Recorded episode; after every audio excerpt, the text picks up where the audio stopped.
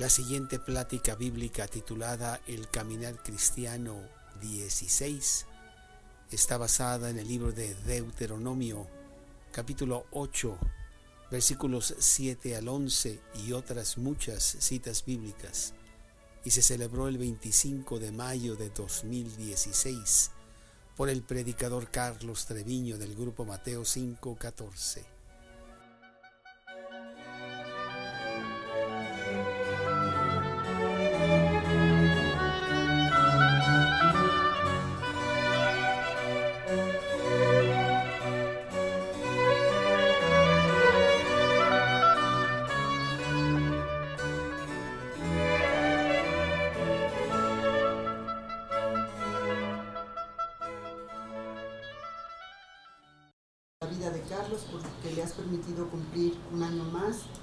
Te pedimos que lo bendigas y lo sigas usando como, como hasta ahora, Señor.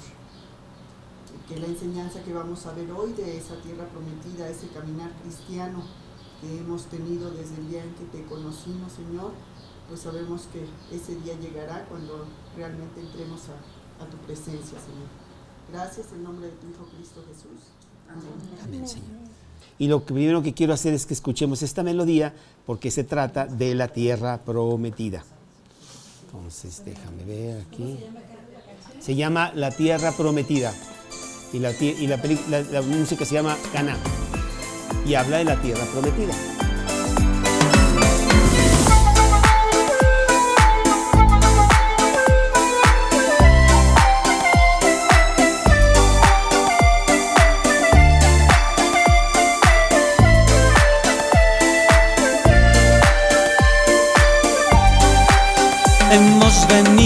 Esta tierra conquistarla. Hemos salido del país de esclavitud. Con mano fuerte y poderosa Él ha vencido. Nos ha traído de tinieblas a su luz. Hemos visto el mar abrirse a nuestro paso y en tierra seca nuestro pie firme pisó. Enemigo nos siguió y fue derribado cuando el Señor con su poder el mar cerró. Aleluya, Él es poderoso. Aleluya, es nuestro capitán. Aleluya, pronto llegaremos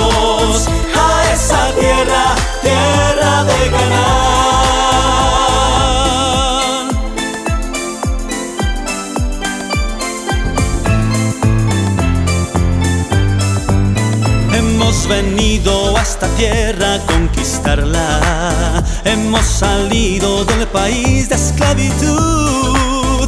Con mano fuerte y poderosa Él ha vencido. Nos ha traído de tinieblas a su luz. Hemos estado en la tierra del gigante caído a los pies de nuestro Dios. Los reyes tiemblan y se humillan ante el nombre del gran guerrero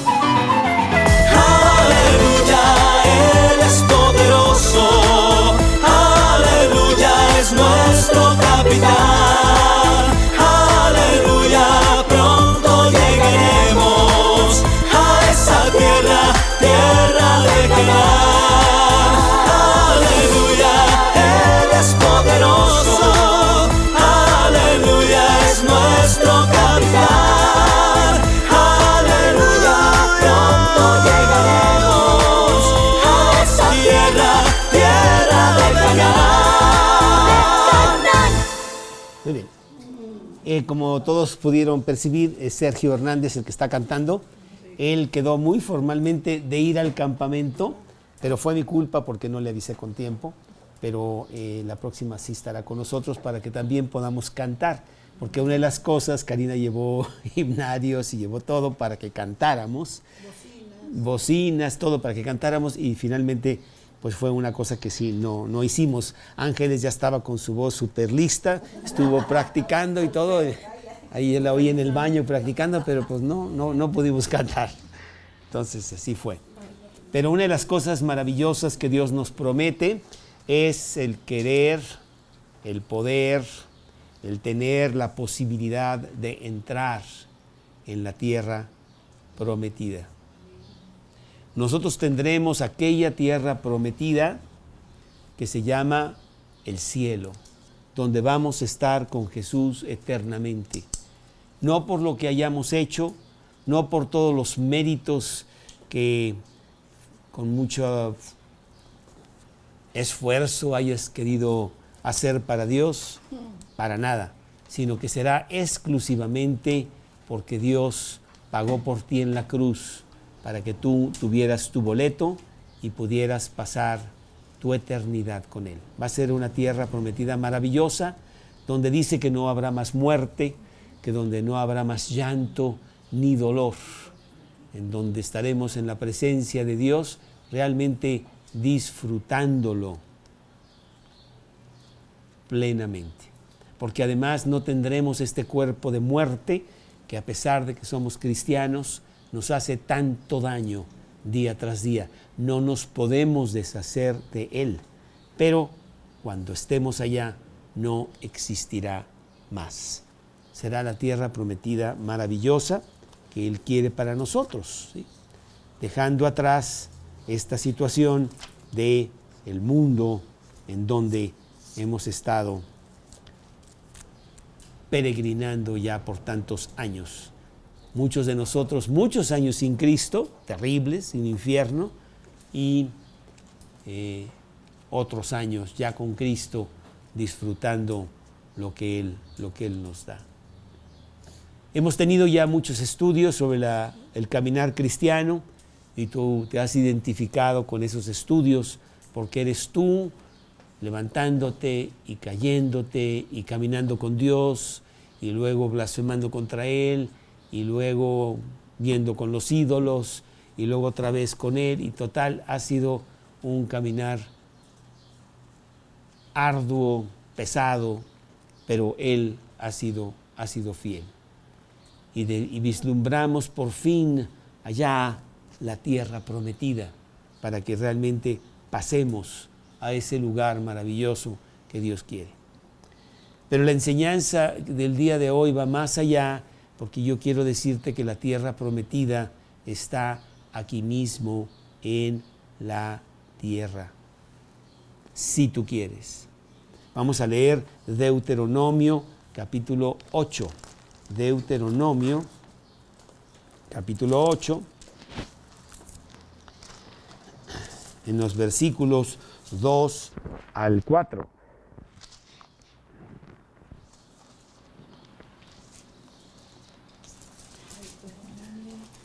El camino ha sido penoso, pero hemos llegado a la tierra de Caná. Deuteronomio capítulo 8, versículo 2. Te acordarás de todo el camino por donde te ha traído Jehová tu Dios estos 40 años en el desierto, para afligirte, para probarte, para saber lo que había en tu corazón si habías de guardar o no sus mandamientos.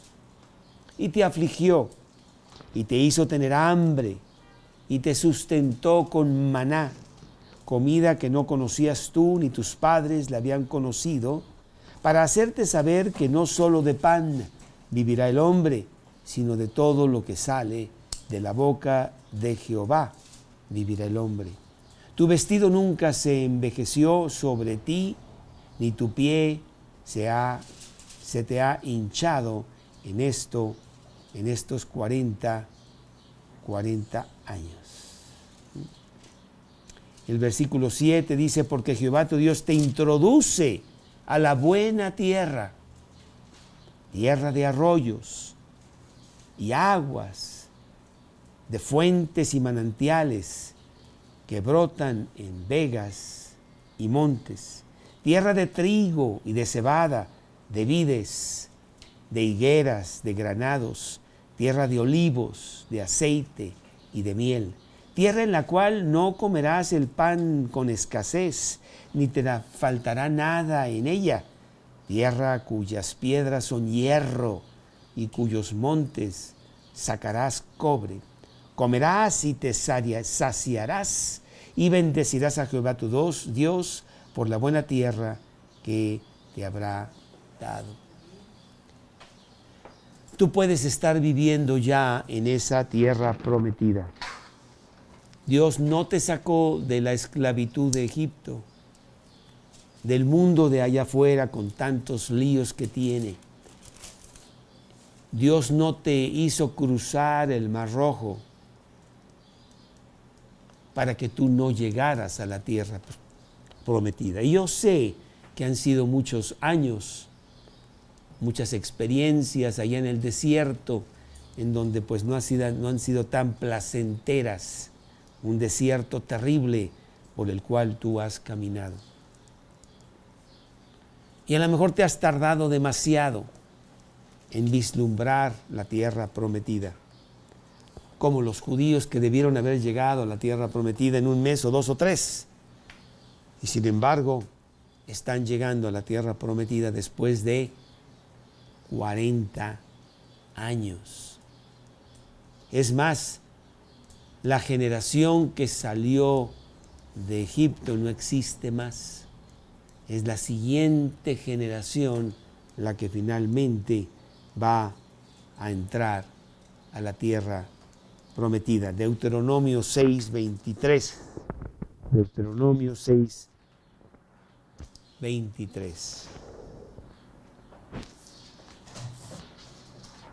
Y nos sacó de allá, de Egipto, para traernos y darnos la tierra que juró a nuestros, a nuestros padres.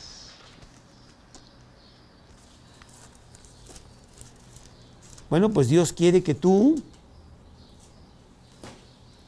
no te quedes vagando en el desierto, siempre aprendiendo de Dios, pero no pasando las pruebas que Él te pone, como vimos en todos los estudios pasados, sino que te apoderes de la tierra prometida y entres en el reposo de Dios, el cual nunca has experimentado y el mundo ciertamente no conoce.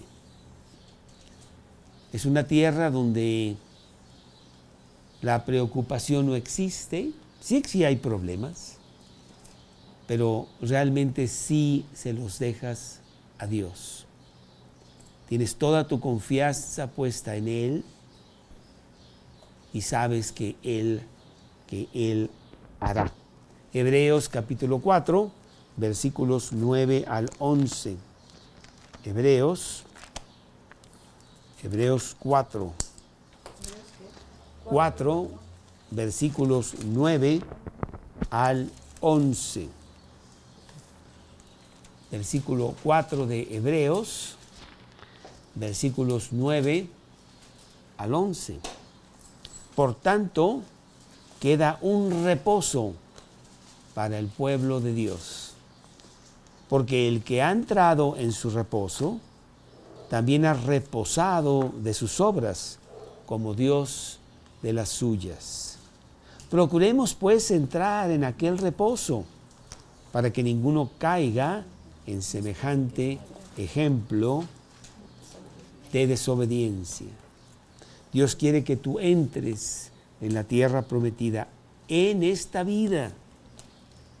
No te vayas tú con la idea de que, bueno, sí, algún día voy a llegar a la tierra prometida cuando yo entre a la presencia de Dios allá en el cielo y pase la eternidad con Él. Es cierto, pero Dios te promete una tierra prometida aquí mismo, en la tierra, una vida abundante, una vida llena, una vida plena, una vida de alegría, una vida de gozo.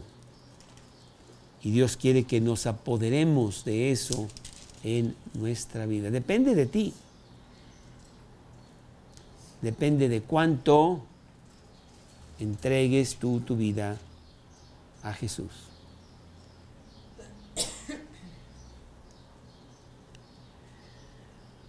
Dios quiere que tengamos victoria sobre Amalek. ¿Te acuerdas de Amalek? Cuando vimos los estudios de este enemigo terrible que se llamaba Amalek, que es nuestro yo, ¿eh? Dios quiere que puedas plenamente vencer a ese enemigo que tú traes adentro, Amalek. Pero también quiere que tú venzas a Baal peor. Lo vimos la semana pasada. Baal peor, que es el mundo que está allá afuera. El mundo y sus deseos, que es tan contrario a los principios de Dios, pero que nos atrae de una manera realmente sorprendente y nos hace caer y nos hace desviarnos y nos hace perdernos. Y Dios también quiere que venzas a Satanás mismo a través de su entrega a Él, porque mayor es el que está en nosotros que el que está en el mundo. Dios quiere que tú te distingas en este mundo por tu cristianismo, tu vida de paz, tu vida de seguridad, tu vida de servicio y de amor a los demás, desprendiéndote de tus propios intereses y ya no persiguiendo el satisfacer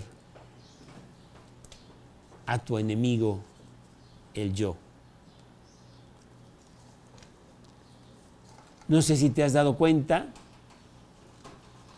porque pues sí tenemos contacto frecuentemente con personas que no son cristianas. Y te das cuenta rápidamente cómo ellos tienen nada más un tema. Es el único tema. Y es yo, yo, yo.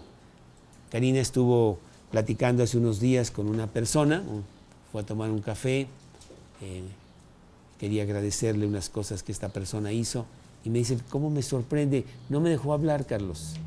Y nada más me estaba hablando de yo. Yo hice esto y yo hago esto y yo, yo, yo y yo, yo. Bueno, es que ese es el mundo. ¿Cómo puedo yo satisfacer el vacío que tengo, sino pues tratar de llenarlo con mi yo y mi yo? Y de todas maneras no se llena. Dios quiere que tú tengas victoria sobre eso, en donde tu yo no es importante y derramas tu vida en los demás.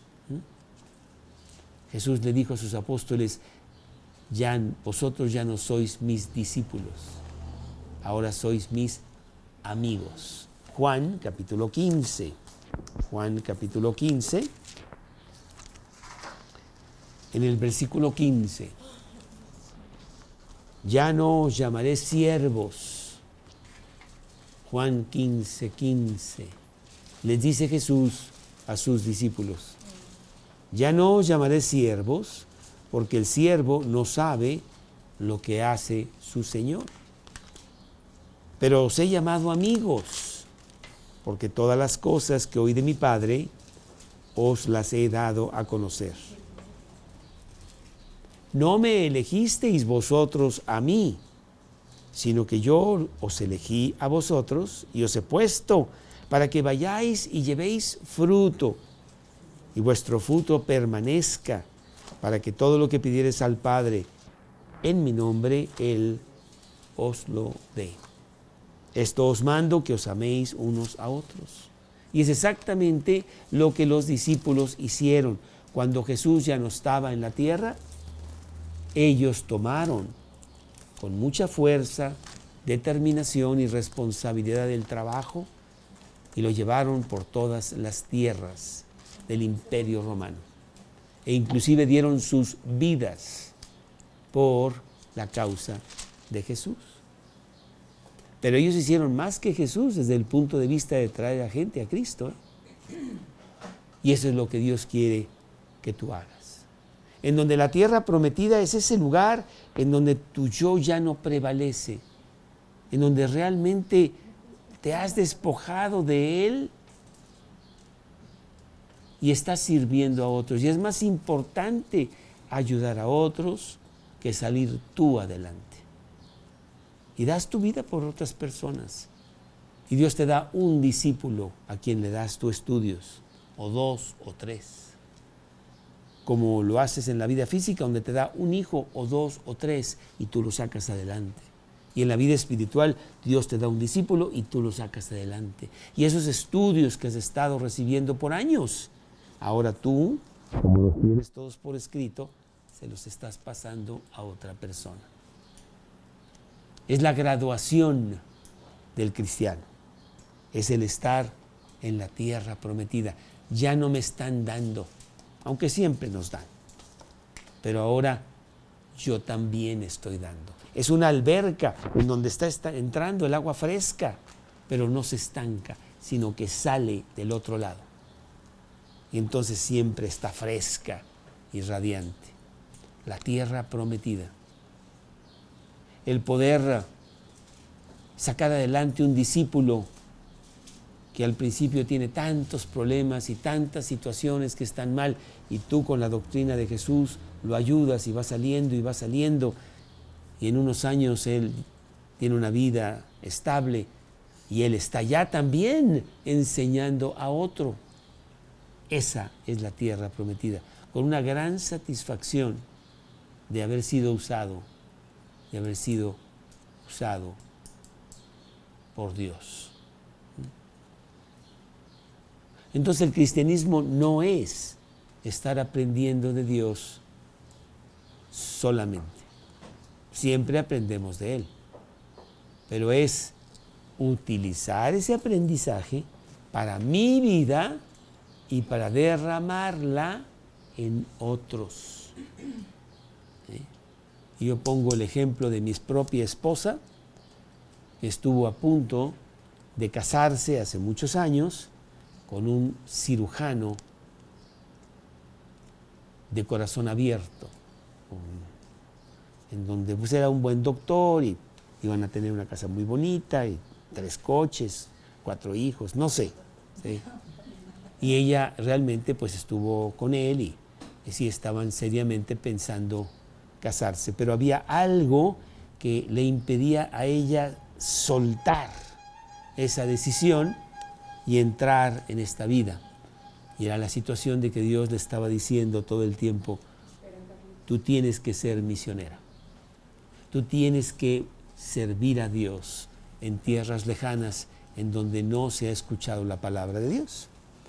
Y entonces, bueno, ella me cuenta, yo no fui, no, sé nada de esto, pero ella me cuenta que pues, habló con el novio y le dijo, oye, nomás que si, si tengo un problema muy grave y no lo puedo conciliar. Dios me pide que yo sea misionera.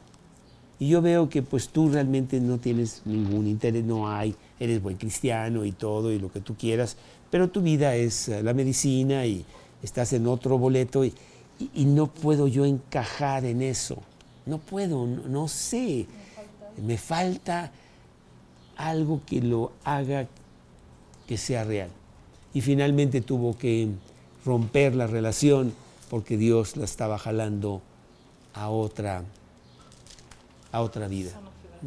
Ella me cuenta que, eh, bueno, no sé si debo decir esto, que estuvo llorando mucho, dice que lloró casi un año, que iba en el coche, a veces tiene que parar el coche porque ya no podía ver porque ella realmente, desde el punto de vista humano, pues sí estaba, eh, quería tener esta relación con una pareja. Pero pues ella atendió la voz de Dios y primero fue a Yugoslavia, estuvo un año allá, después fue ocho meses a Marruecos, en donde dice que la pasó muy mal, con mil situaciones, pero mucho aprendizaje. Y después ah, Dios la mandó al centro de Los Ángeles, a predicar con los chicanos en medio de las pistolas y las drogas y no sé qué tanto. Y ahí este, empezó a aprender español. Entonces dice que se juntaba con estas señoras que querían aprender inglés y bueno, realmente se la pasaban hablando español y ella fascinada. Entonces como buena gringuita fue, vino a Cuernavaca a, pasar un verano ahí en, en, una escuelita de, de, español y bueno, se enamoró de México.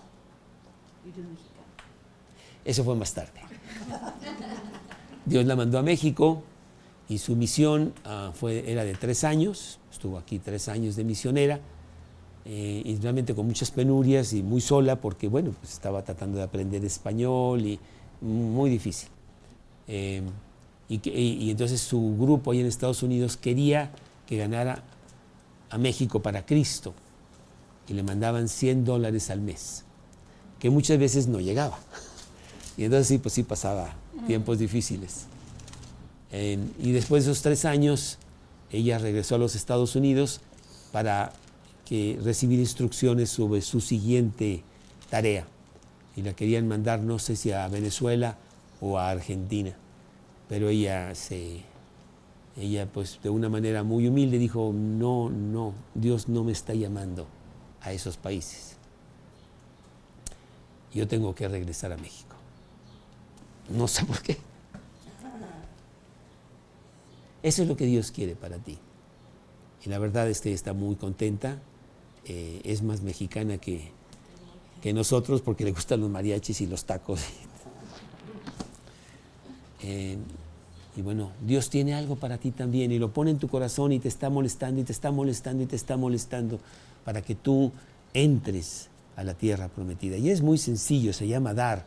Es una palabra en el diccionario que está muy oscura y casi nadie la usa, pero es D de dedo, A de Alberto, R de Ramiro, dar, dar, dar. Y que nos cuesta mucho trabajo memorizar esa palabra. Y mucho menos aplicarla. Pero eso es.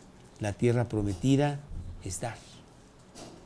Pero la tierra prometida es dar con gran gusto, ¿Qué dice el versículo segunda de Corintios, capítulo 8, segunda, segunda de Corintios, capítulo 8.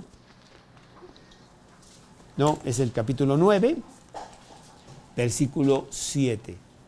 Segunda de Corintios, capítulo 9, versículo 7, en donde dice, cada uno de como propuso en su corazón, no con tristeza ni por necesidad, porque Dios ama al dador alegre.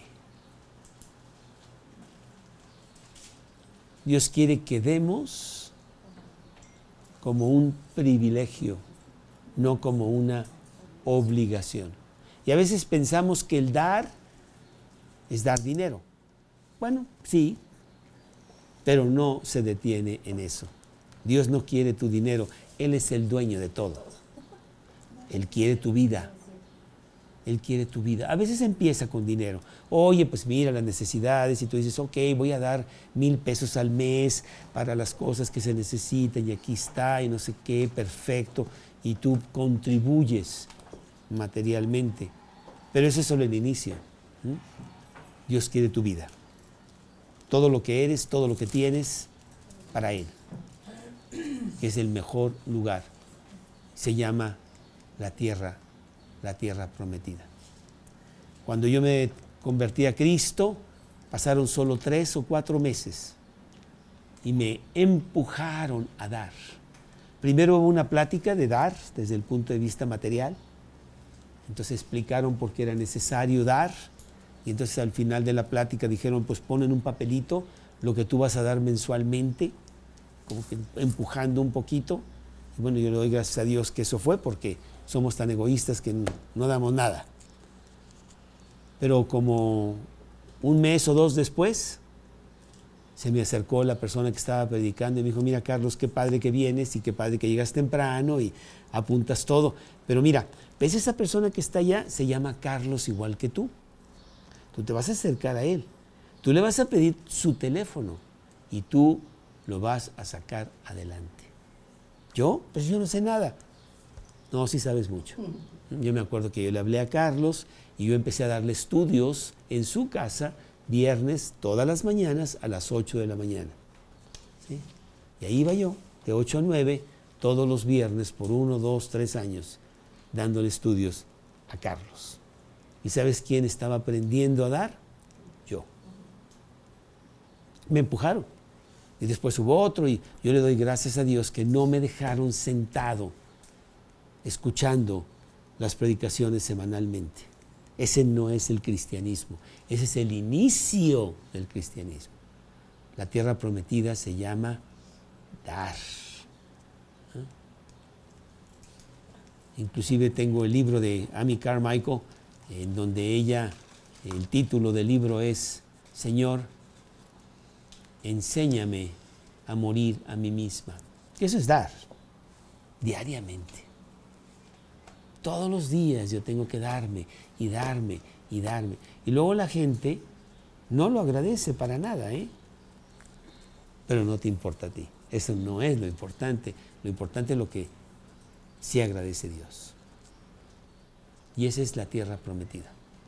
38 años con Cristo son los que yo llevo y yo le doy muchas gracias a Dios que yo no fui a una iglesia o a un grupo en donde pues me enseñaban y me enseñaban y me enseñaban y me enseñaban. Y nunca aprendí mucho. Sino que yo fui un grupo que era muy pequeño, donde no podía esconderme, y me empujaron. Aquí tenemos que pasar la materia de dar. Y hay que pasarla con 10. No, no me gusta este grupo. Bueno, puede ser aquel grupo que está allá, en donde no dan esa materia. Nomás tiene la, materia de recibir. Y en esa puede sacar 10. Pero no, muchas gracias Dios porque me enseñó a hacer eso. Al punto de que nos da que todo, cada uno de nosotros estemos predicando y todos estemos participando en la obra de Dios, porque todos somos sacerdotes de Dios, porque todos somos los que debemos llevar el Evangelio. Primera de Pedro 2.9, Primera de Pedro 2.9. Primera de Pedro 2, 9. Dice así, más vosotros, ¿quiénes son vosotros? Todos los cristianos, todas las personas que han recibido a Cristo en su corazón. Más vosotros sois linaje escogido, real sacerdocio. Fíjate, nos está diciendo nosotros sacerdotes de Dios nación santa, pueblo escogido, adquirido por Dios.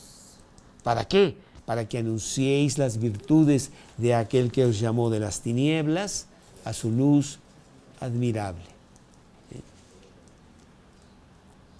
Le contaba yo a una persona hace dos o tres semanas que mi hijo Carlos va a estar en Alemania este, este verano. Ay, qué padre, se le va a pasar bien padre en paseándose. No, no va a pasear va a predicarle a los niños la palabra de Dios. Estará en un lugar en donde creo que ni cama hay, tiene que dormir en el suelo, este, y todos los días les va a estar predicando a un grupo de niños.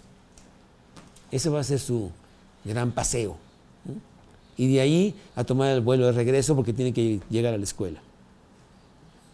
Yo quiero enseñarle, empujarlo a que él se dé.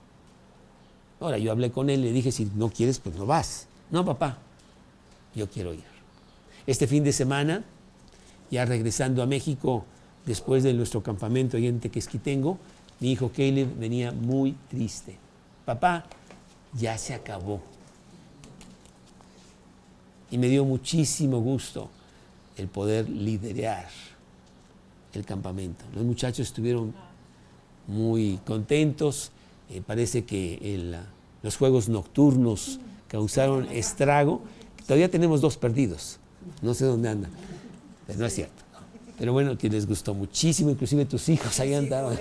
Corre, corre. Sí. sí. Y luego el, el, concurso de memorización, en donde tenían ahí que lidiar con bola de testadudos que somos. Este, entonces venía fascinado. Le dije, Caleb, de eso se trata se trata dar, dar y dar. No es para que tú juegues, sino es para que tú des a los demás y ellos puedan jugar. Mi hijo Caleb no se bautizó. Y no se bautizó porque me dijo, papá, esto es muy serio. Yo necesito realmente penetrar. Yo estoy jugando. ¿Qué me pasa? Entonces yo tengo que meditar sobre mis caminos y a ver qué voy a hacer. Entonces me gustó porque quiere decir que es algo serio para él, en lugar de, ay, ay me bautizo y ya, ¿no? No, no fue.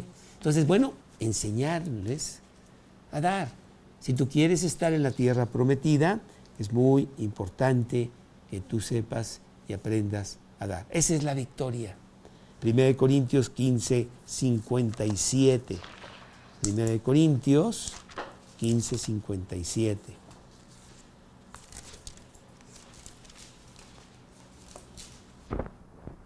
De Corintios 15, 57, que dice, más gracias sean dadas a Dios que nos da la victoria por medio de nuestro Señor Jesucristo. Yo creo que la batalla más fuerte que tú tienes es la batalla contra tu yo. ¿Voy a la reunión o no voy a la reunión? No, no puedo ir a la reunión. Tengo muchas cosas que hacer. Tengo que ir a trabajar para seguir ahorrando para comprarme ese Cadillac que yo tanto deseo. E irme a Europa con él o no, qué sé yo. No, si voy a la reunión, ay, no, no. Y otro dice, no, no, yo necesito poner a Dios primero. Necesito derrotar a los deseos engañosos de mi yo para que sea sepultado y ya no esté más comandando mi vida. Romanos 8:37, Romanos 8:37. Antes en todas estas cosas somos más que vencedores por medio de aquel que nos amó. Más que vencedores. Segunda de Corintios 2.14. Segunda de Corintios 2.14.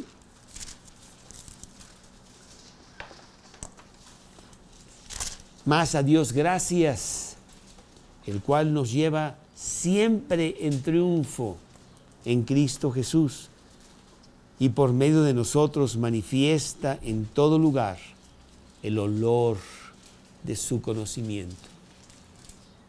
Siempre en triunfo, siempre gozoso, siempre ayudando a los demás. No que tú no tengas problemas, pero cómo se hacen pequeños esos problemas cuando tú estás ayudando en los problemas de otro.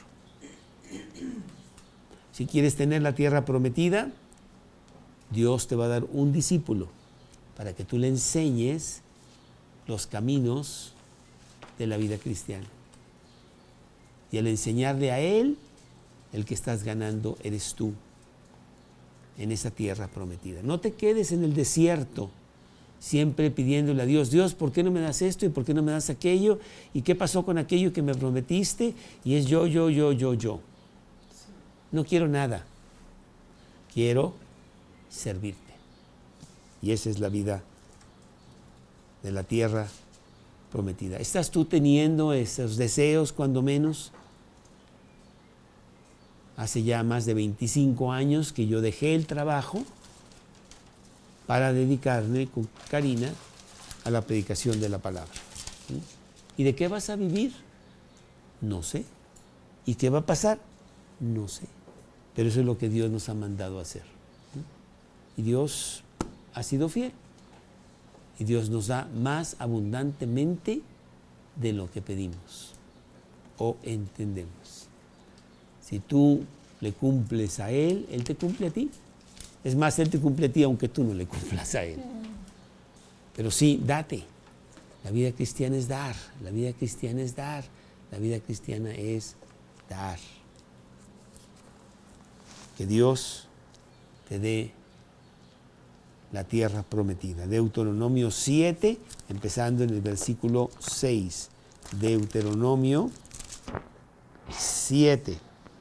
7, 6 al 9. Deuteronomio 7, 6 al 9. Porque tú eres pueblo santo para Jehová tu Dios.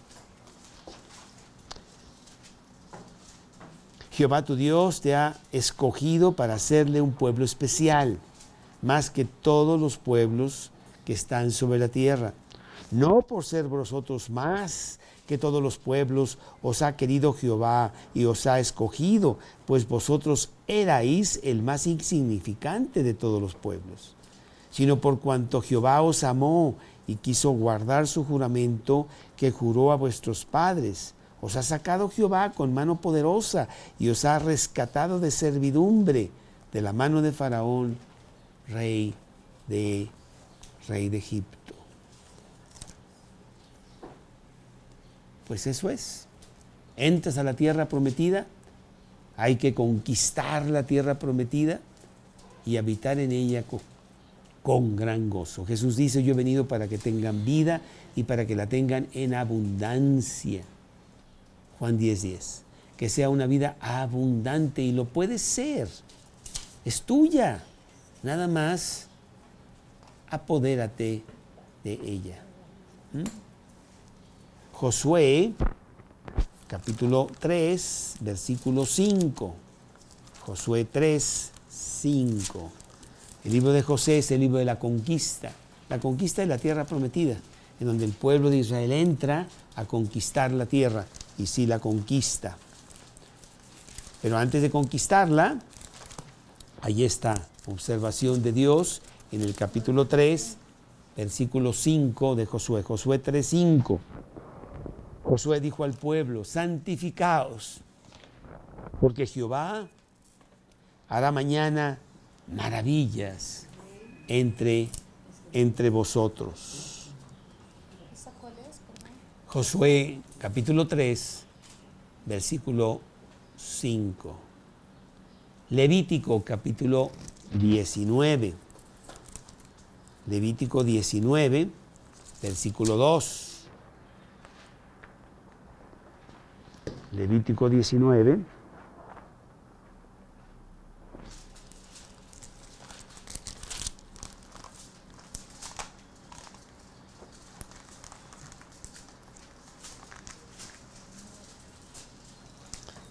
Mm, bueno, no, me gustó mucho ese versículo.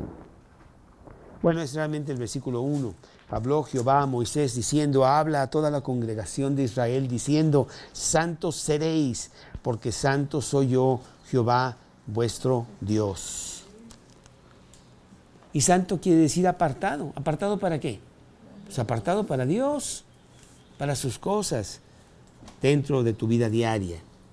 Y a través de esa santidad, que el mundo entero conozca lo que quiere decir Cristo. Y Cristo no es una religión, Cristo no es este, reglas, santurrón, sino Cristo es una vida abundante que Dios da. Que ellos van a aprender porque te ven a ti, como tú sí la tienes. Primera de Pedro, capítulo 3, versículo 15. Primera de Pedro 3, 15. Que dice, dice así, Primera de Pedro 3, 15. Primera de Pedro 3.15 sino santificaos. Sino santificad a Dios, el Señor, en vuestros corazones, y estad siempre preparados para presentar defensa con mansedumbre y reverencia ante todo el que os demande razón de la esperanza que hay en vosotros. Y siempre estamos preparados, llevamos nuestra Biblia, llevamos folletos para regalarlos a las personas y que los puedan, que los puedan leer. Tú, tú conoces nuestros folletos que siempre andamos con ellos para regalarlos a las personas. Llevamos nuestra Biblia, llevamos nuestro pescadito, de alguna manera se van a dar cuenta de que nosotros estamos en otro mundo, en el mundo de Cristo. Y siempre ofreciendo que ellos también participen y entren a esta nueva a esta nueva vida. Y realmente no es que fumes, no fumes o no tomes o no bailes o ya no participes en los juegos y valores tontos del mundo o ya no tengas una boca como el mundo la tiene. Tú sabes que hay que ser muy macho y entonces el ser macho es tener todas esas palabrotas, ¿verdad? Y eso va en contra de lo que dice Dios. ¿Qué dice Dios en Efesios capítulo 4, versículo 29? Efesios 4, 29. Efesios 4, 4, 29. Yo me acuerdo una vez que estaba yo precisamente con una persona que le estaba testificando y de cada 10 palabras, 12 eran palabras no dignas, ¿no? Y yo, yo le cité este versículo. Efesios capítulo 4, versículo 29. Y dice, ninguna palabra corrompida, ninguna palabra corrompida salga de vuestra boca, sino la que sea buena para la necesaria edificación, a fin de dar gracia a los oyentes.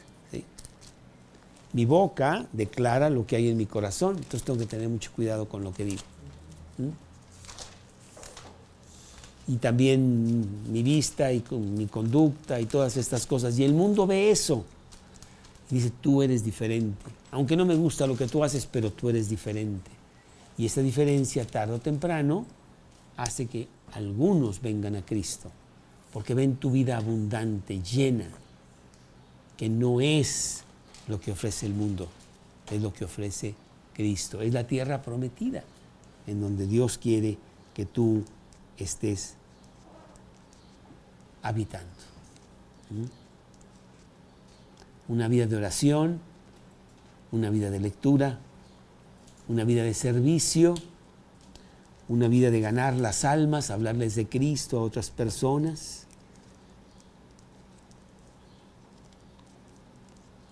Una vida de sed por conocer más a. Salmos capítulo 42. Salmos capítulo 42, versículo 1 y 2.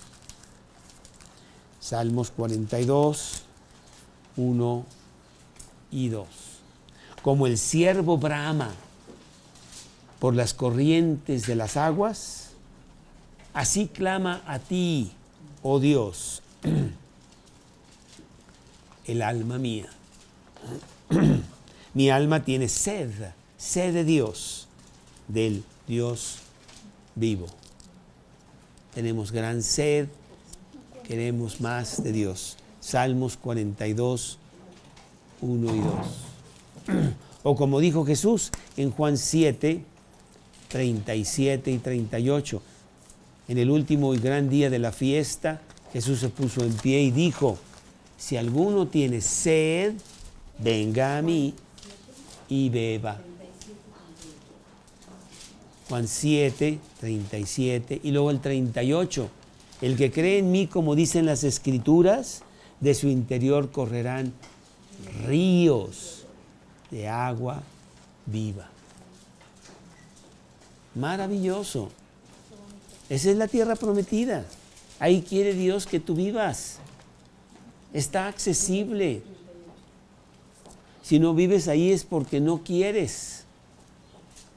Porque Dios, al entrar a tu corazón y sacarte de Egipto y hacerte pasar por el desierto, quiere que llegues a la tierra prometida. Una tierra donde fluye leche y miel. Deuteronomio 12, 12, 7. Deuteronomio 12, 12, 7. ¿12 al 7? No. Deuteronomio 12, versículo 7. Y comeréis allí delante de Jehová, vuestro Dios y os alegraréis vosotros y vuestras familias en toda obra de vuestras manos en la cual Jehová tu Dios te hubiere bendecido.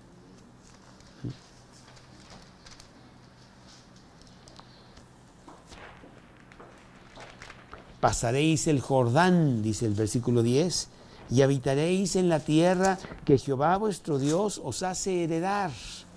Y Él os dará reposo de todos vuestros enemigos alrededor y habitaréis seguros.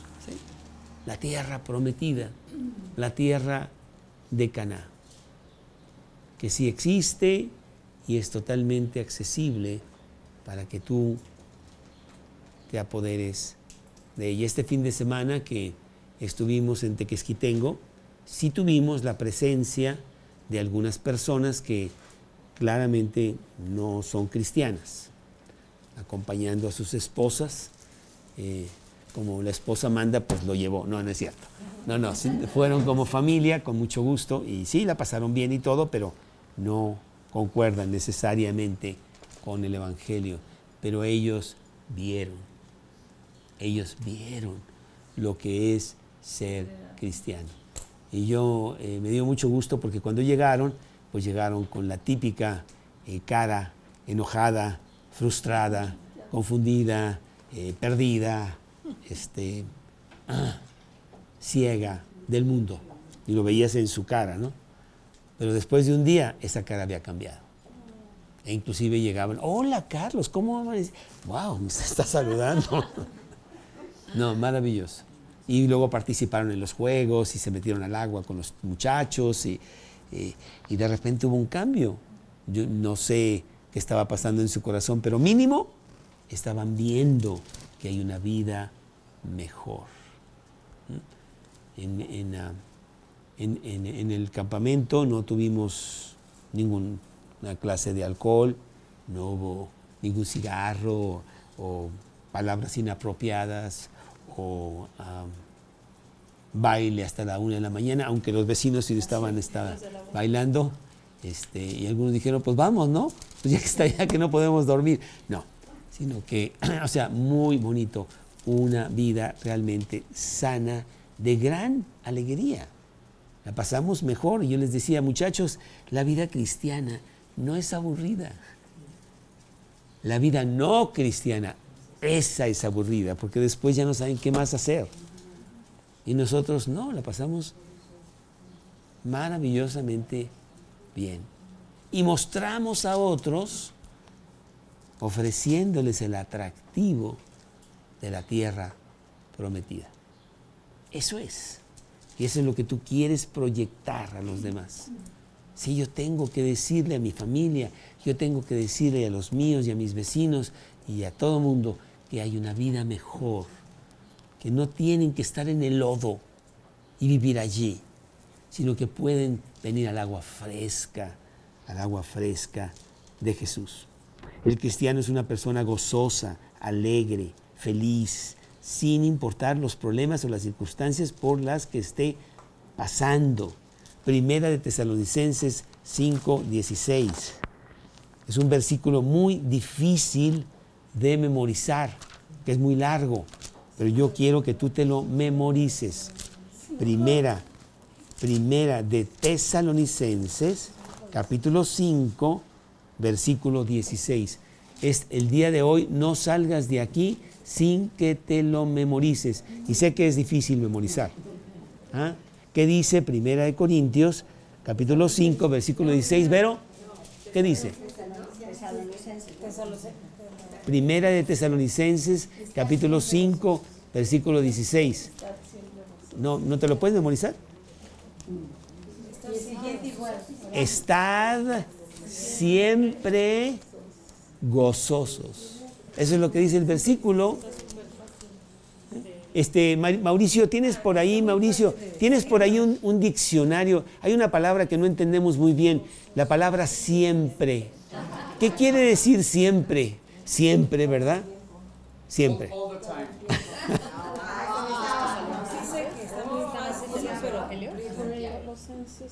Así ya entienden. En alemán, ¿cómo es siempre? Ima. Ima. mejor. Sí. En alemán mejor.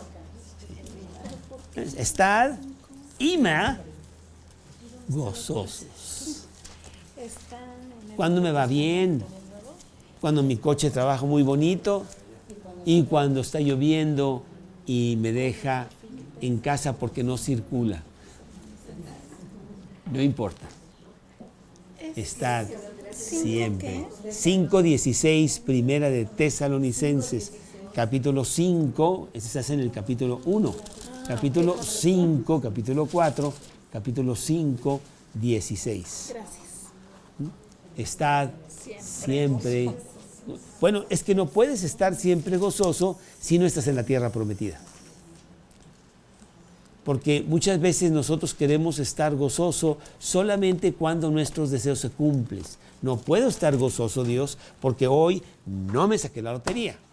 Y no entiendo si tú puedes que yo la saque. ¿Qué te pasa? ¿Mm? No puedo estar gozoso porque quería comprar ese coche, pero no tengo el dinero. No, no puedo estar gozoso. Pero si lo compro, sí voy a estar gozoso. ¿eh? No, pues no funciona. Yo estoy gozoso porque sirvo a Dios. Y Dios me da más abundantemente, pero no en un coche o en un... Hay satisfacciones mucho más grandes que eso. Ver a personas que están saliendo adelante después de una vida terrible que llevaban y verlos cambiar y ver que tú has contribuido en eso porque Dios te ha pedido que lo hagas, eso te trae un gozo tremendo. Es es realmente la tierra, la tierra prometida. Juan 15, 11. Juan 15, 11. Juan 15, 11, que dice, estas cosas os he hablado para que mi gozo esté en vosotros y vuestro gozo sea cumplido. Qué tonto el mundo buscando la felicidad en los lugares equivocados, donde no hay. Y a veces, eh, creo que ya lo dije varias veces, tú eres como el Señor que está buscando sus llaves porque ya las perdió y no encuentra sus llaves. Es un lugar muy oscuro y no las puede encontrar. Y viene otra persona y dice, que estás buscando? Es que estoy buscando mis llaves, estoy desesperado, no las encuentro. ¿Dónde las perdiste? Las perdí allá, pero aquí hay luz. Pues no es que la estás buscando en el lugar equivocado. La vida abundante de Dios la encuentras en Dios, no en los lugares equivocados. Eso es todo. Así, así de sencillo que tu gozo sea cumplido. Uno de los versículos más bonitos, Nehemías 8, 10. La última parte de Nehemías 8:10 dice así, muy sencillo, ¿eh? Nehemías 8:10, porque el gozo de Dios es nuestra fuerza. Ahí está. ¿Eh? Yo estoy bien con Dios y hay gran gozo en mi vida. Y el mundo se sorprende y no comprende esa alegría, ese gozo que tú tienes aunque claramente, claramente lo ve. ¿Mm? Romanos capítulo 14, versículo 17. Romanos 14, versículo 17. Romanos 14, 17. Porque el reino de Dios no es comida ni bebida, sino justicia y paz y gozo en el Espíritu, el Espíritu Santo. Bueno, Pablo nos exhorta que nuestra vida proyecte ese gozo para atraer a la gente, ¿verdad? Tú vas y les predicas a los demás y no ven gozo en ti, dicen, pues ¿para qué vengo a Cristo? Pues estás igual que yo. No, ¿verdad? Sí hay una gran diferencia. Filipenses 4, 4 y 5. Filipenses 4, 4 y 5. Regocijaos en el Señor siempre. Otra vez os digo, regocijaos. Vuestra gentileza sea conocida de todos los hombres. El Señor está cerca. Pablo exhorta a que tu vida interna sea conocida de todos los hombres, que vean el gozo de Dios en tu vida, la tierra prometida en la cual tú ya estás, estás viviendo. Una vida de seguridad, porque sus promesas son reales para ti, porque Él no falla, porque Él no miente, porque Él es fiel. Y hay victoria total sobre la muerte misma imposible. Isaías 26, 3 y 4. Isaías 26, 3 y 4. Isaías 26, 3 y 4. Qué gran promesa de Dios nos dice aquí, tú guardarás en completa paz a aquel cuyo pensamiento en ti persevera, porque en ti ha confiado. Confiad en Jehová perpetuamente, porque en Jehová el Señor está la fortaleza de los siglos. Bueno, pues esta es la tierra prometida. ¿Qué esperas? Una vida abundante, una vida llena de Dios, que Dios te ofrece para que tú entres en ella, te goces y tengas el privilegio de solo algunos seres humanos, ser sacerdote de Dios y servirlo para que otros salgan de Egipto, de esclavitud. Y puedas tú tener todas las promesas de Dios. Un versículo que usé mucho en mi vida temprana con tantas broncas que tenía. Josué 21, Josué 21, 43 al 45. Josué 21, 43 al 45. Josué 21, 43 al 45. De esta manera Jehová dio a Israel toda la tierra que había jurado dar a sus padres, y la poseyeron y habitaron en ella. Y Jehová les dio reposo alrededor, conforme a todo lo que había jurado a sus padres. Y ninguno de todos sus enemigos pudo hacerles frente, porque Jehová entregó en sus manos a todos sus enemigos. Pero fíjate este versículo 21-45, no faltó palabra de todas las buenas promesas que Jehová había hecho a la casa de Israel todo se cumplió. Si tú no estás en la tierra prometida, es porque no quieres. La tierra prometida está ampliamente accesible para todo aquel que ha recibido a Cristo en su corazón y ha caminado las penurias del desierto. No tienes que estar ahí 40 años y entrado al reposo, al reposo, reposo de Dios. ¿sí? Pues esa es la meta. Con eso terminamos esos estudios del caminar cristiano. Que llegues a la meta, que no te quedes en medio, sufriendo todas las broncas del desierto, sino que camines con paso acelerado hacia la tierra prometida que Dios tiene para ti. Inclusive cuando llegan a la tierra prometida hay un obstáculo. Ay, ¿cómo lo vamos a pasar? El río Jordán. ¿Y sabes qué hizo Dios? ¿Qué crees que hizo Dios? Abrió las aguas otra vez. Y ya, bien sencillo. Y cruzaron el río Jordán y entraron a la tierra prometida. Dios, te damos gracias, te damos muchas gracias por esta gran promesa que tú tienes para cada uno de todos los que hemos recibido a Cristo en nuestro corazón, de no quedarnos en el desierto, de no quedarnos bebés en Cristo, sino caminar rápidamente hacia la tierra prometida y apoderarnos de ella, tener todo el gozo de Dios y tener la gran tarea de servirte para con todos aquellos que están todavía esclavos allá en Egipto. Que atiendan nuestra oración y nuestra súplica de que pueden salir de la tierra de esclavitud porque Dios los saca con mano poderosa como nos ha sacado a nosotros. Dios que vivamos en ese, en ese lugar precioso de la tierra prometida diariamente. Te lo pedimos en el nombre de Cristo Jesús. Amén.